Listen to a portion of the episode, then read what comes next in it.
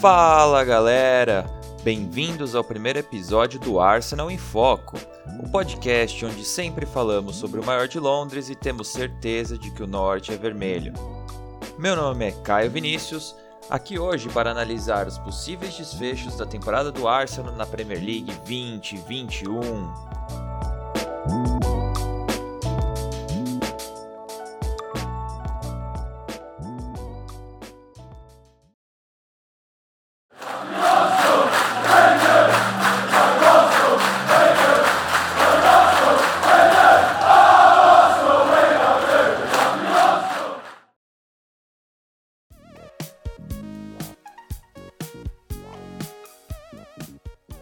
Primeira parte do nosso podcast, eu gostaria de avaliar um pouco o desenrolar da temporada do Arsenal até o momento atual. Vamos lá então. O time do Arsenal começa a temporada numa nota muito positiva após a conquista da FA Cup. Todos os torcedores ficam felizes, é, imaginam que isso pode ser certa consolidação do trabalho do Arteta no Arsenal. Afinal, foi o primeiro título da carreira dele como técnico. Porém, o início da temporada é bem turbulento.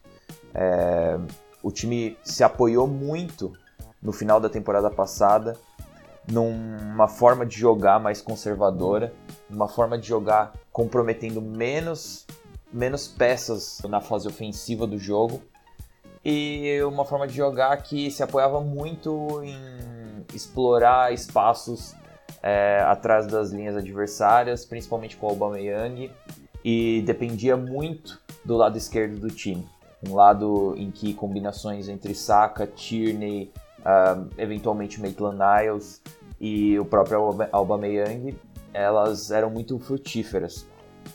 Infelizmente, uh, no, a Premier League é um campeonato muito competitivo e existem muitos jogos onde o Arsenal não tem esse espaço para ser explorado.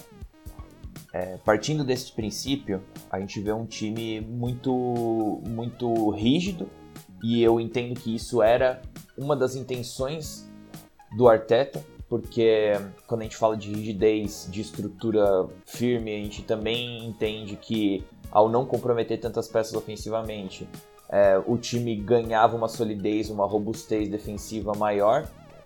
Porém, é, não, não foi o suficiente para que o Arsenal conseguisse é, um número aceitável de pontos é, na primeiro terço do campeonato.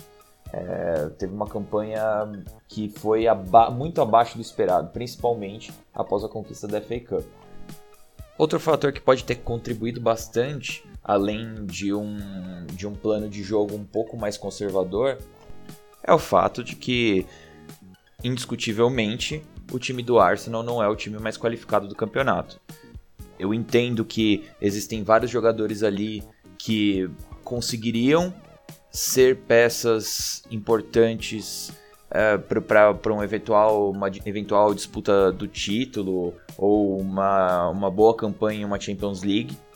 Porém, é, são peças que precisam de uma estrutura boa ao seu redor para conseguir fazer com que aquilo dê certo. Na primeira parte do campeonato, a gente tem também um problema de oscilação técnica muito grande é, do time do Arsenal. O próprio William, eu acho que é o melhor exemplo que a gente pode dar. É um jogador que, querendo ou não, terminou a temporada passada pelo Chelsea numa jogando uma bola que era aceitável para ser um jogador de elenco no Arsenal. E a gente tem que entender que no momento em que o William vem para o Arsenal ele, ele vem como um jogador pro elenco. Ele não é a solução dos problemas. Então ele eh, querendo ou não ele tinha esse nível técnico. E o começo do campeonato do William foi horrível é, a gente está falando, e não só ele, muitos jogadores com problemas para acertar passe, problemas para dominar a bola, questões de gesto técnico, problemas de posicionamento corporal. Então, é, e eu acho que é natural, sabe? Um pouco, um pouco também pode ser acreditado ao fato de que o time ainda está em formação. Então, muitas vezes eu consigo enxergar dentro de um jogo os jogadores do Arsenal muito preocupados em como se posicionar e, e como, como fazer aquilo dar certo, como executar o plano de jogo passado pelo técnico. e ao mesmo tempo eles têm que lutar contra hábitos antigos, eles têm que lutar para conseguir executar o que foi pedido, porque eles ainda estão se adaptando a uma nova forma de jogar de um técnico novo. Então, por mais que seja natural essa oscilação, é uma questão que influenciou de forma muito forte a pontuação do Arsenal nessa temporada. Eu enxergo então que, vindo de uma sequência tão negativa, na rodada do Natal, do Boxing Day, dia 26 de dezembro, a gente começa a ver uma mudança é, na forma como o Arsenal se comporta dentro dos jogos. Eu já entendia que o Arteta caminhava mais voltado para um 4-2-3-1, que é uma formação que te dá estrutura, mas pelo posicionamento inicial das peças te permite também é, comprometer um pouco mais os laterais e combinar um pouco melhor pelos flancos. Porque é a formação que ele começou usando no Arsenal há um ano e pouco atrás. Então, nessa, nessa rodada contra o Chelsea, a gente vê ele voltando para o 4-2-3-1 e começando a se apoiar um pouco mais em peças é, como Smith Rowe, que é um jogador que eu entendo teve a sua ascensão para o time principal de forma ideal. Eu acho que ele não foi queimado muito cedo, mas também foi dada a responsabilidade para ele, é, mesmo ainda jovem, mostrar o que ele pode fazer dentro do campo. E da forma como foi feito, dá um pouco mais, deu um pouco mais de alternativas para o Arsenal, que logo depois trouxe o Odegaard também na janela de inverno. E a partir daquele 3 a 1 o Arsenal engata uma sequência positiva de resultados, ganha do Brighton, ganha do West Brom, ganha do empata com o Crystal Palace, ganha do Newcastle, ganha do Southampton, empata com o Manchester United. E ali é, há uma recuperação muito forte do time do Arsenal. E desde então, ok, houve mais uma oscilação com alguns resultados negativos, mas hoje a gente pode dizer que o time do Arsenal tem períodos em que ainda mostra um pouco do começo da temporada, mas tem muitos períodos em que mostra real potencial do que pode ser o futuro do time.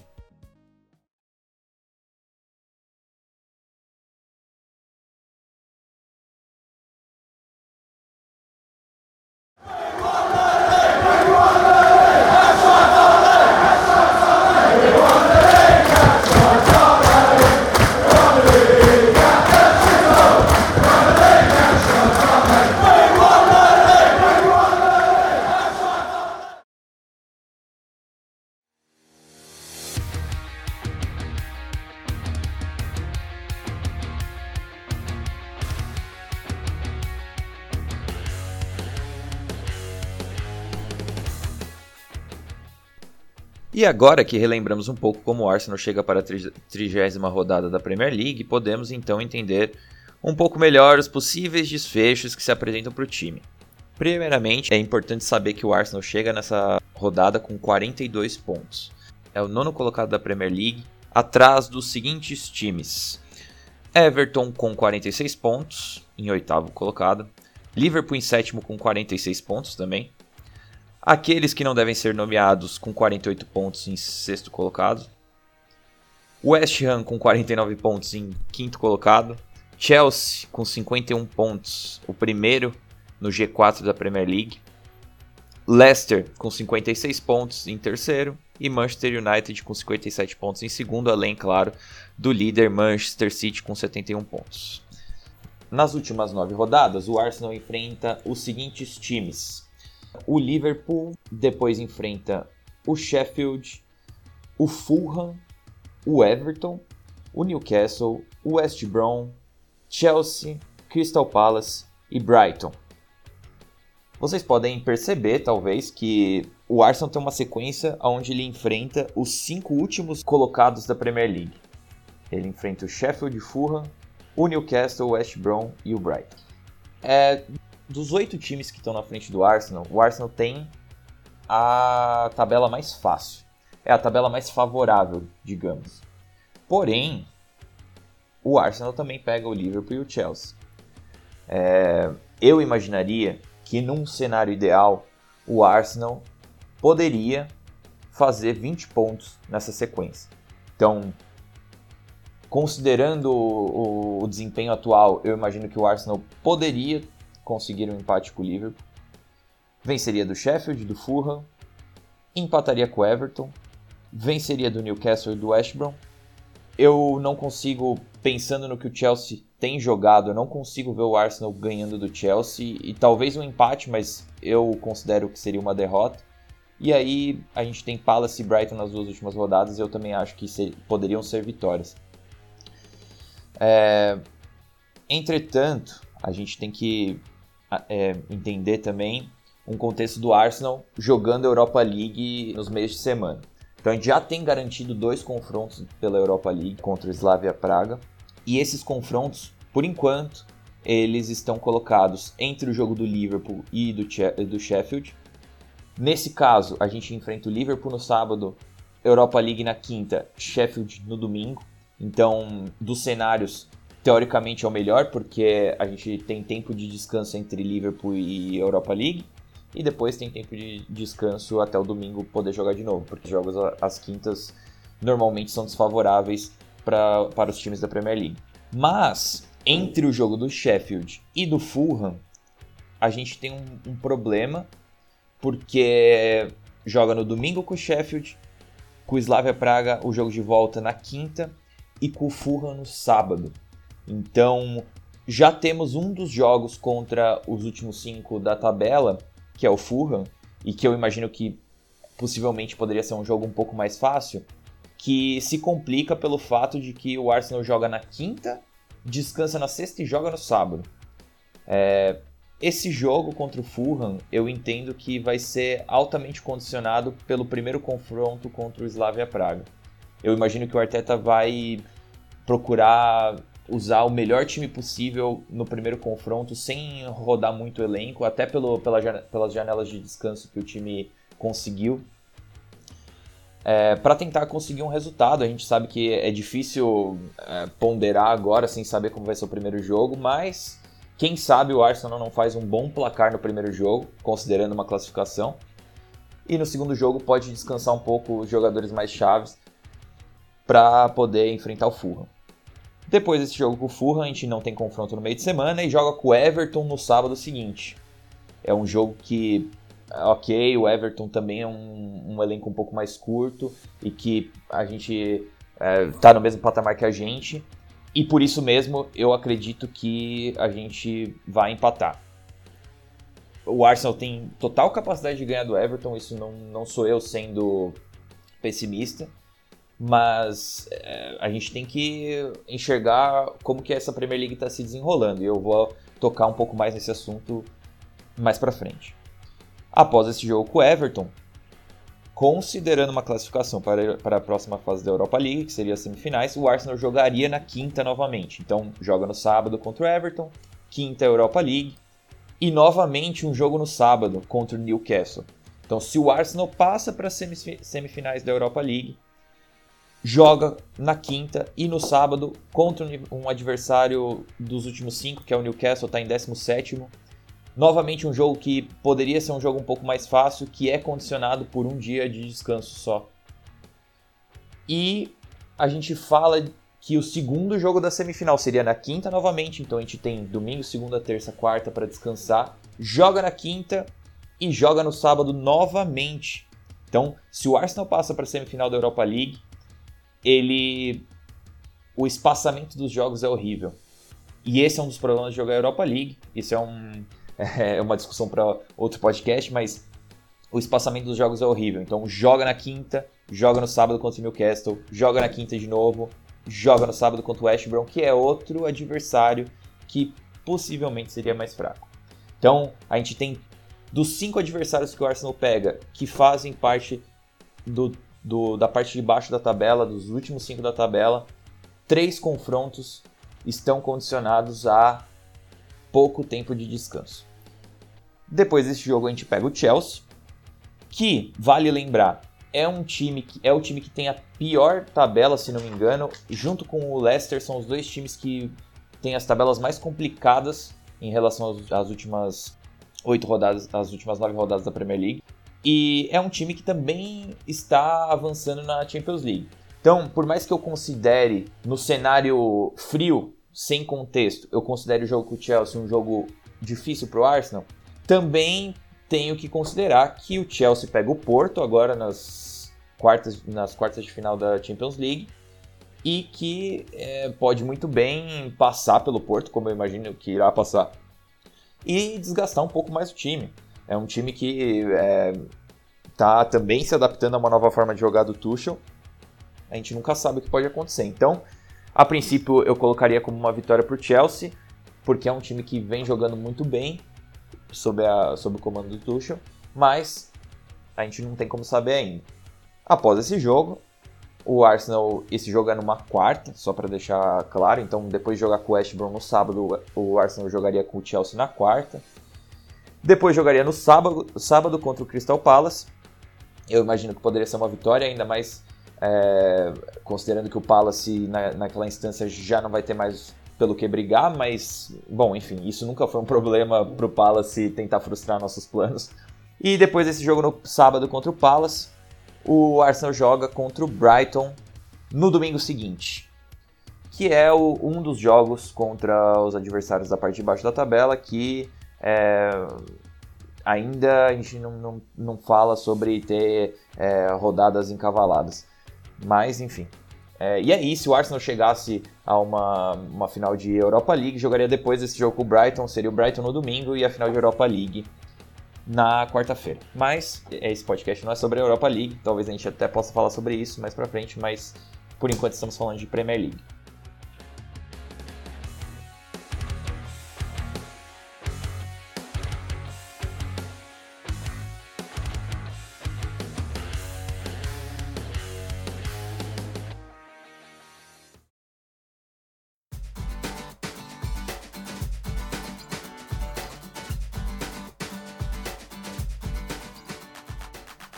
Tá, mas e aí? A gente é tudo muito bonito no papel, a gente analisar, entender esses próximos confrontos, mas a gente sabe o que está no coração do torcedor do Arsenal, e eu me incluo nisso. É uma possível classificação para a Champions League, é, vaga direta pelo top 4 da, do, pelo G4 do campeonato. E aí o, a gente entra num campo do, do, da dúvida, a gente entra no campo da hipótese, no campo da imaginação, mas, então eu acho interessante trazer um pouco de contexto para a sequência desses times que estão à frente do Arsenal. É, como eu havia falado, o Leicester tem uma sequência que é bem encardida. O problema é que o Leicester tem 14 pontos a mais que o Arsenal. Mas o Leicester pega City, é o próximo jogo deles, inclusive, West Ham, West Brom, Palace, Southampton, Newcastle, United, Chelsea e Tottenham nas três últimas rodadas. Então, dos, do que é considerado o Big Six da Premier League, o Leicester só não pega o Arsenal e o Liverpool. Mas, em compensação, pega o West Ham, que é um, um osso duro de roer. O torcedor do Arsenal viu aí o último jogo 3 a 3 é, de forma emocionante. O Chelsea também tem uma sequência que, por mais que não seja tão ruim quanto a do Leicester, é uma sequência que tem West Ham, tem City tem o próprio Leicester e tem o Arsenal. Então, a gente fala de um Chelsea que é o primeiro time dentro do G4, podendo possivelmente perder três pontos para o Arsenal que quer ganhar esses três pontos. É... Se isso acontecesse, e novamente a gente volta para esse confronto, que é um confronto que eu apostei no Chelsea, mas o, o Chelsea chega para o jogo contra o Arsenal já tendo passado por West Ham e City. E inclusive City é o confronto antes do Arsenal. E essa rodada, Arsenal e Chelsea, é a rodada de meio de semana. Então o City joga, o Chelsea joga com o City no fim de semana e joga com o Arsenal na quarta-feira. Então ali possivelmente o Chelsea já tendo perdido pontos para o West Ham ou deixando pontos no caminho e deixando pontos contra o City, o Arsenal podendo é, eventualmente ameaçar o time do Chelsea, Vamos ver como que vai funcionar, mas é, é, é, acende um pouquinho de esperança no coração do torcedor Gunner. Mas é uma situação muito difícil. Eu acho interessante também a gente, é, essa, essa temporada de Premier League tão maluca, entender um pouco a nota de corte para o G4 em todas as temporadas anteriores. Então, é, na temporada 16-17 foi a primeira que eu peguei. O quarto colocado terminou com 76 pontos, que são 14 pontos a mais do que os 62 que eu imaginei que o Arsenal faria na minha previsão aqui de, de pontuação. Na temporada 17-18, o quarto colocado terminou com 75 pontos. Na 18-19, o quarto colocado terminou com 71 pontos. E na temporada 19-20, que foi a última, o quarto colocado terminou com 66 pontos. Então, na última temporada, que já foi uma temporada normal, a gente vê o quarto colocado com 5 é, pontos a menos do que a temporada anterior. E 10 pontos a menos do que a temporada 16-17. É, então, eu acho que mais interessante ainda, e aí eu, eu fui um pouco mais fundo nessa, nessa análise, é entender quantos pontos o quarto colocado tinha na 29 rodada. Após a 29 rodada, quantos pontos esse quarto colocado tinha? Na temporada 16-17, o quarto colocado tinha 56 pontos. Na 17-18 tinha 58 pontos. Na 18-19, o quarto colocado tinha 59 pontos. E na 19-20, que foi a passada, o quarto colocado tinha 48 pontos. Depois da 29 rodada, que é a situação que a gente está agora. Hoje, o quarto colocado é o Chelsea, eles têm 51 pontos, então eles estão um pouco acima da última temporada. Eu diria que a gente está falando de um cenário onde o quarto colocado dessa temporada vai ficar por volta dos 66 pontos de novo. Até pelo, por, por entender que na última temporada, na trigésima rodada, no começo da trigésima rodada, o quarto, que era o Chelsea também, tinha 48 pontos e eles terminaram com 66. Então hoje eles têm 51.